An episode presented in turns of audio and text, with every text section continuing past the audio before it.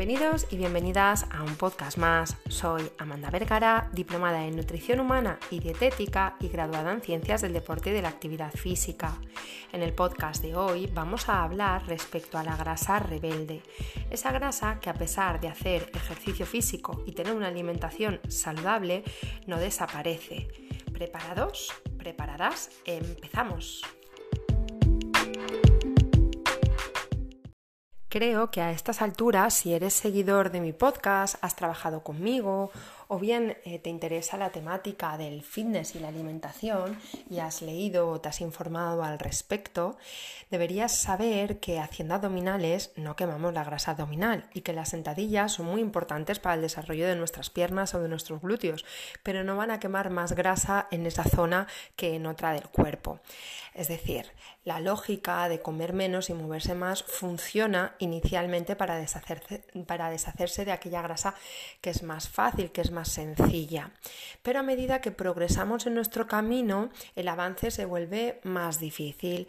Esto es debido a que, igual que entendemos que mm, si hacemos un examen y sacamos un 5, es mm, sencillo y el esfuerzo quizás no es muy grande, para sacar un 7 el esfuerzo tiene que ser un poquito más, para sacar un 9, para sacar un 10 ya tenemos que contar con material extra y unas ganas más, más fuertes para poder conseguirlo, ¿no?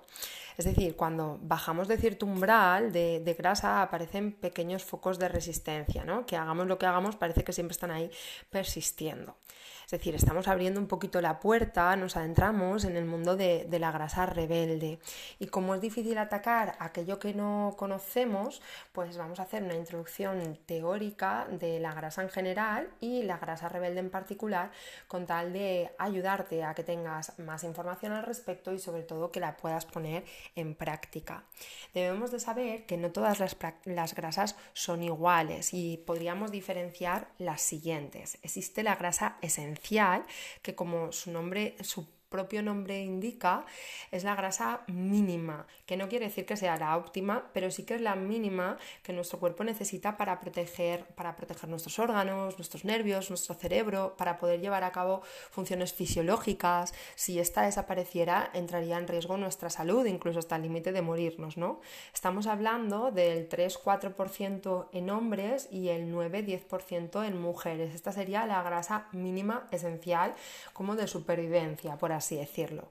Después tenemos otra grasa que es la grasa parda y paradójicamente su función es la contraria a la de la grasa normal, a la de la grasa subcutánea.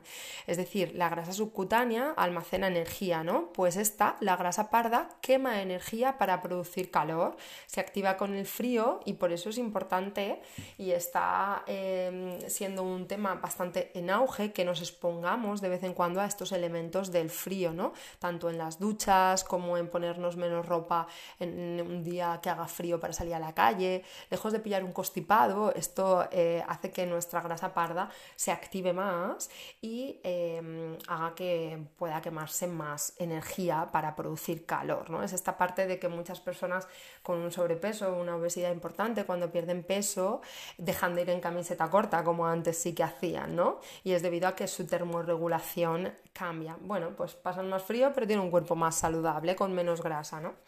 Después tenemos, aparte de la grasa esencial y la grasa parda, la grasa visceral. La grasa visceral es la más peligrosa de todas, es la mala malísima. Es típica sobre todo en los hombres y se acumula alrededor de los órganos y puede llegar a interferir con incluso su funcionamiento, el funcionamiento de, de los órganos.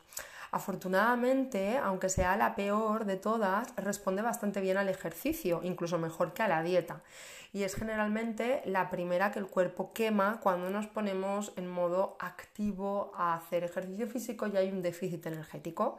Por ello no requiere mm, de nada muy especial para eliminarse, solo un poquito de voluntad, ganas y, eh, y movimiento. Después tenemos la grasa intramuscular, que es la grasa que está interna, intrínsecamente eh, en el músculo que complementa el glucógeno como fuente de energía para las células musculares. ¿no? Si te fijas en, las vetas de, las, de, grasas que tiene la carne, como por ejemplo un trozo de jamón serrano, esa sería la grasa intramuscular que están en esos animales ¿no? y también está dentro de nuestro organismo. Se quema fácilmente con el ejercicio, por lo que tampoco hace falta mm, prestarle mayor atención.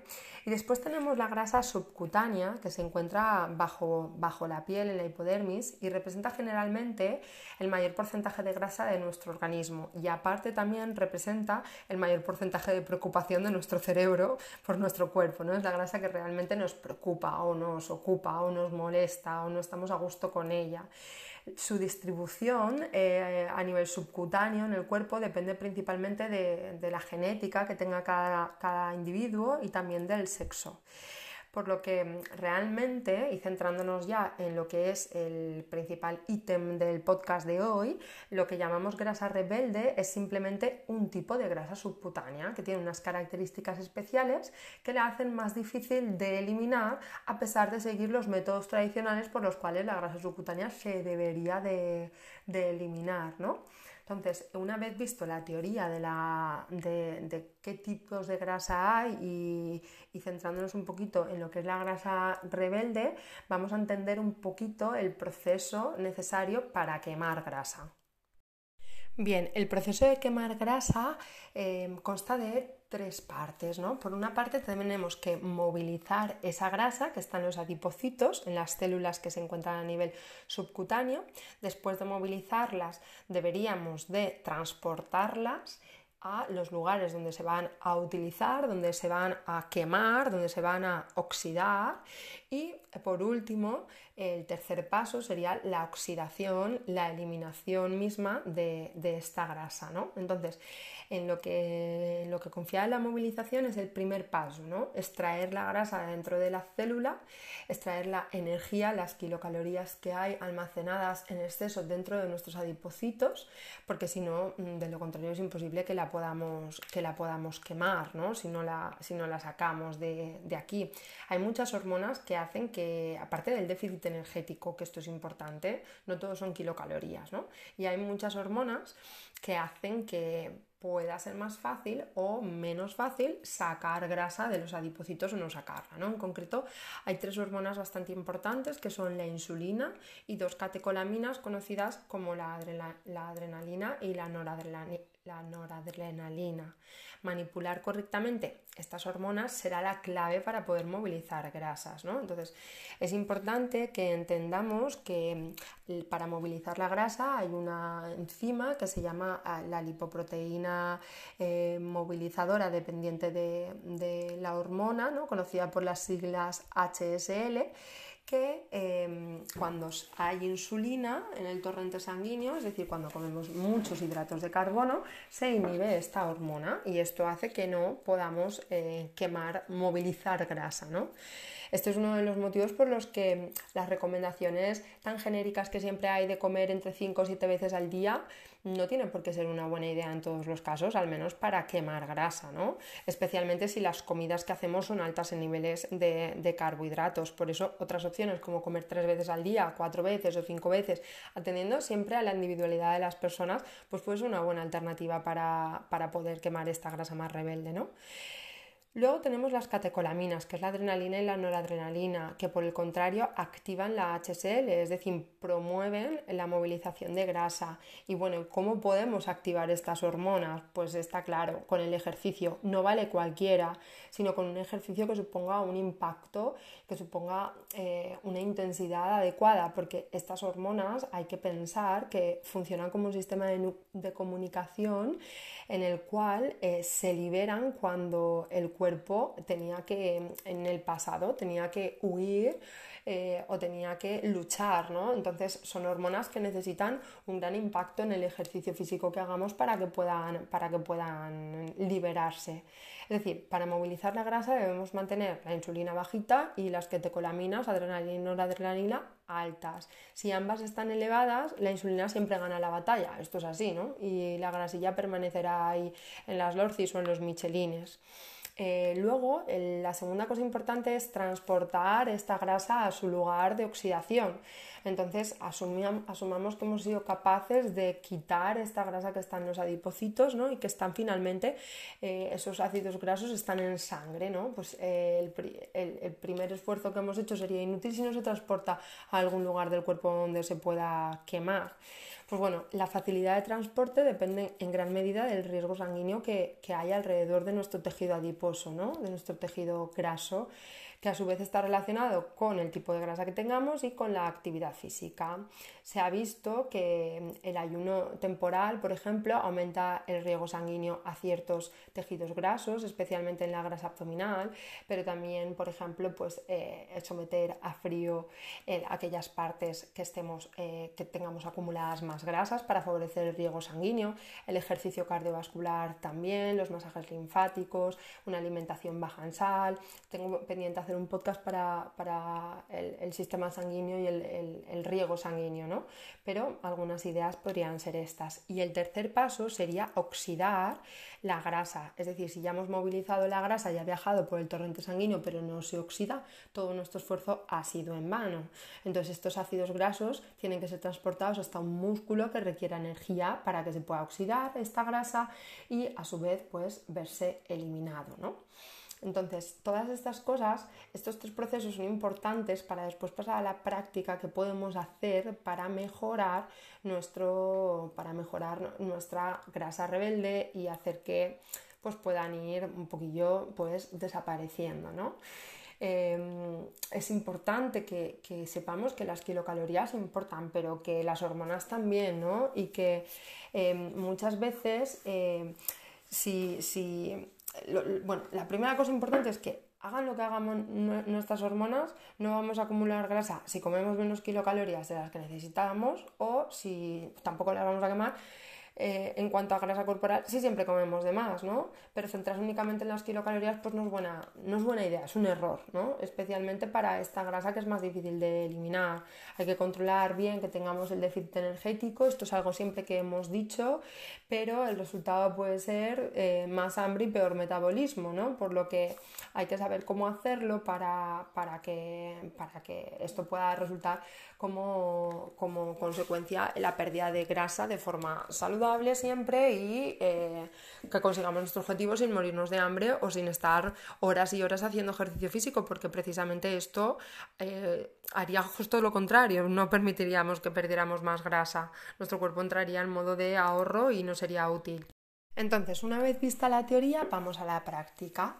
Eh, primero, en el primer paso, en el paso de movilizar la grasa, ¿qué podemos hacer para eh, que se dé? ¿no? Pues esto se sabe que podemos optimizarlo con las dos condiciones comentadas anteriormente, insulina baja y catecolaminas elevadas, tanto la adrenalina como la noradrenalina. ¿Qué podemos hacer al respecto para mantener la insulina baja? Pues bueno, la alimentación en general debemos controlar los hidratos de carbono que ingerimos. No son los malos de la película, ni son los que hacen que cojamos peso corporal, ni nada por el estilo pero sí que es cierto que si tenemos como objetivo el quemar esta grasa más rebelde, la recomendación sería mantener los hidratos de carbono por debajo del 30-40% de las calorías totales, con alguna recarga periódica de vez en cuando para evitar pues, que la lectina y las tiroides terminen ralentizando nuestro metabolismo y también para, reducir el nivel de cortisol y mejorar la recuperación del ejercicio físico que hagamos. Otra buena idea para mantener la insulina baja sería entrenar en ayunas. Si no es viable entrenar en ayunas por nuestro trabajo, estudios o lo que sea, podríamos intentar al menos no ingerir nada en las 3-4 horas anteriores al entrenamiento que, al entrenamiento que hagamos. ¿Y cómo podemos aumentar la adrenalina y la noradrenalina para movilizar más grasa? Pues principalmente esto depende de la intensidad del ejercicio, dado que, como hemos hablado antes, estas hormonas juegan un papel clave en la llamada respuesta de lucha-huida preparando el cuerpo para, desplegar todas sus capacidades de manera rápida y violenta. Es decir, mm, necesitamos que el grado de actividad física sea fuerte. Por eso eh, aquí tiene, tiene cabida las sesiones HIIT o los entrenamientos de alta intensidad y no tanto los entrenamientos de horas y horas de ejercicio cardiovascular o que nuestro entrenamiento principal siempre sea rutina de máquinas y correr a media intensidad en la cinta, ¿no? No sería tan adecuado. Eh, debido a ello, pues una cosa que se aconseja bastante es como mínimo incluir un par de veces, incluso tres veces a la semana, algo de, algo de HIT en, nuestros entrenamientos. ¿no? Se habla de que, de que deberíamos de, de intentar realizar sesiones de HIIT combinadas con ejercicio cardiovascular.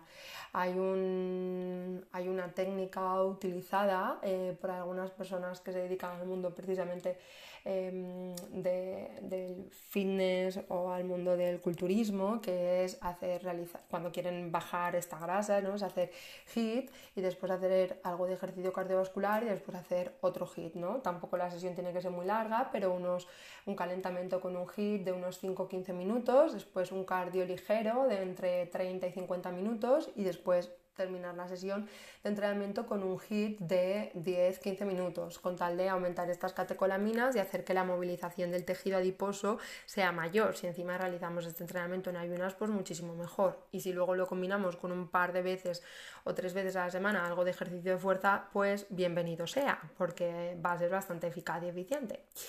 Después también, una vez ya hayamos movilizado, tenemos que optimizar el transporte, ¿no? ¿Cómo se, eh, ¿cómo se optimiza el transporte? Pues precisamente también como, como hemos hablado, ¿no? Aparte de cuidar nuestra, nuestro sistema sanguíneo, cuidar nuestra alimentación, la cantidad de sal que metemos en, nuestra, en, nuestra, en nuestras comidas, también es importante em, para optimizar esta, esta quema de este, este, transporte, ¿no? Es que la circulación de nuestro cuerpo funcione bien, no usar ropa que nos comprima mucho, eh, hacer mm, presoterapias, masajes linfáticos, piernas en alto, masajes circulatorios ascendentes, someter nuestra circulación a frío para que nuestro eh, transporte sea más eficaz y eficiente también tener la sangre lo más limpia posible, fuera de triglicéridos, de colesterol, bla, bla, para que la sangre pueda fluir bien, ¿no? Y luego, como último, podemos optimizar también la oxidación, la quema de la grasa, ¿no? Y esto se hace pues teniendo unos niveles bajitos de glucógeno en hígado y en músculo, que esto lo lograremos si entrenamos en ayunas y hacemos un entrenamiento a alta intensidad inicial.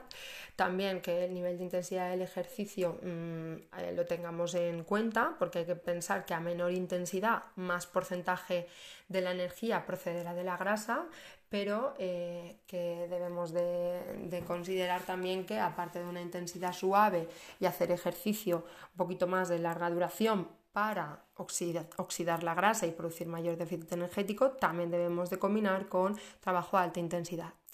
Y eh, luego, pues el tema de los ayunos eh, también nos puede ayudar para que nuestro cuerpo mm, saque la grasa de aquellas zonas un poquito más eh, complicadas de, sacar, ¿no? Para terminar y como conclusión, decirte que un porcentaje de grasa mm, subcutánea óptimo y bueno al que se puede llegar sin hacer grandes esfuerzos en los hombres está alrededor de un 10-15 y en las mujeres alrededor de 17 y 20. Este sería un porcentaje de grasa muy saludable y muy óptimo. No obstante, hay personas que quieren em, bajar un poquito más de grasa o que eh, tienen unos porcentajes de grasa que no son muy altos, pero que sí que están esa grasa acumulada más en una parte del cuerpo que en otra. Entonces, para, para cambiar esto de forma saludable, debemos de ir a lo de siempre, a alimentación y ejercicio físico. ¿Qué sería lo ideal o lo correcto? Pues bueno, no mantenerlo a largo plazo, pero sí que hacer una temporada de nuestra vida, qué sé yo, depende de, cómo estemos de porcentaje de grasa y depende de lo que queramos, pero mínimo un mes, tres meses, en los cuales controlemos un poquito más los hidratos de carbono que ingerimos sin eliminarlos del todo, porque esto es tremendamente negativo para nuestra salud, si lo hacemos a largo plazo sobre todo.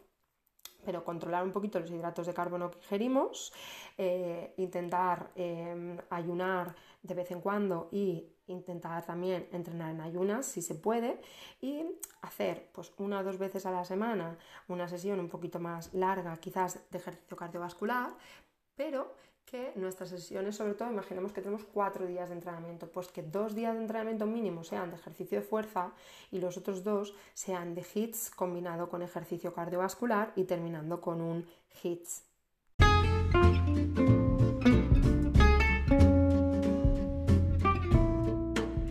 este podcast te haya ayudado un poquito más a conocer qué podemos hacer respecto a la grasa rebelde, cómo funciona tu organismo, cuántos tipos de grasa tenemos y qué sistema de entrenamiento y de alimentación te puede beneficiar a la hora de acabar con este tipo de grasa.